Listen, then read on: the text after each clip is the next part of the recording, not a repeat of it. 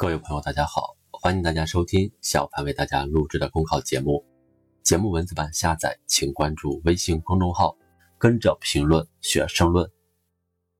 本期话题为：让精神在阅读中丰盈。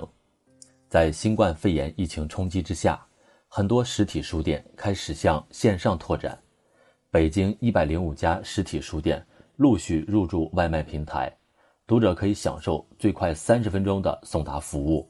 在第二十五个世界读书日到来之际，形式多样的阅读活动让书香如甘泉一般浸润人们的心灵。疫情难阻书香，阅读润泽心田。疫情突如其来，打乱了我们正常的生活节奏，但也给宅在家里的人们带来了难得的时光。不少人纷纷选择回归阅读，用读书充实生活。从书籍中汲取力量。犹记得一张患者戴着口罩在武汉方舱医院读书的照片，在社交媒体广为流传。令人动容的不仅是他阅读的那份专注，更是他从阅读中得到的面对疫病的乐观与从容。一位学者说得好：“读书的时候，我们的心灵就会变得更加辽阔和宽广，坚韧而顽强，也使我们获得温馨宁静的内心世界。”以对抗外部世界的喧哗和浮躁，困难时刻，阅读之所以能给人以力量，给人以希望，也正在于此。放在更宽广的人生视角看，阅读虽不能改变人生的长度，却能延展人生的深度和厚度，还能塑造个人的品质和形象。阅读为什么能给我们带来气质的变化，塑造我们的性格？原因或许有二：一是因为阅读给人以知识。二是因为阅读还能给人以智慧。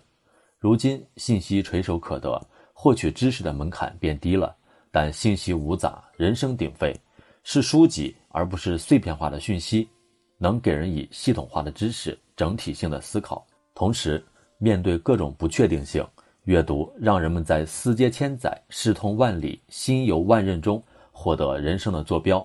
更好地审视自己和外在的环境，知道自己该向何处去。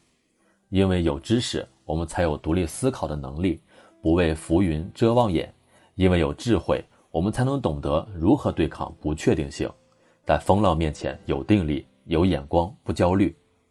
可以说，阅读培育的是丰盈充实的灵魂世界，是气象万千的精神品格。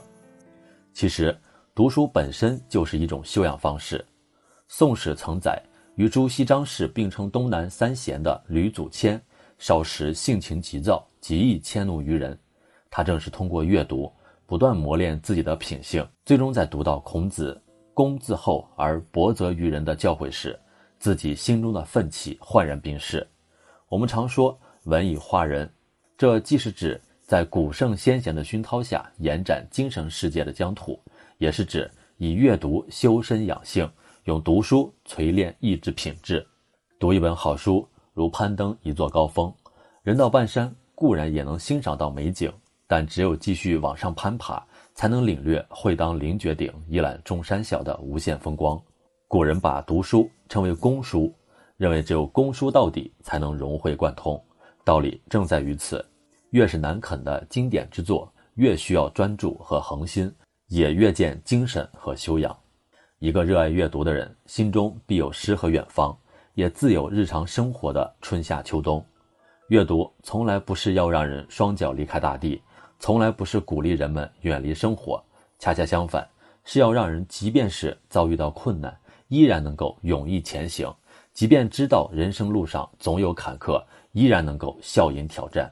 阅读给人带来的不是消极和虚无，而是希望和力量，是雄健的精神。和解决问题的办法。书籍的生命是被阅读唤醒的，正如有人所言，节日的意义并不仅仅在于纪念，更在于在这一天做具有相同意义的事，从而形成强大的共识生长力和行为影响力。